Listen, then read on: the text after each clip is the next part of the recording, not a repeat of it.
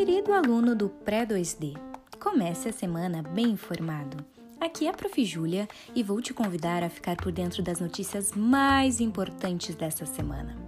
Começando por nosso domingo de Páscoa. Sabemos que foi um dia de muito trabalho para o Sr. Coelho. Assim, perguntamos a você: como foi na sua casa? Recebi informações que hoje, segunda-feira, vocês receberão a visita de uma joaninha muito especial. Se preparem para uma boa história. Sobre o tempo, passa mais rápido e mais bonito quando a gente canta. E por isso, na terça-feira, vamos aprender uma ótima música para curtir em nossa casa.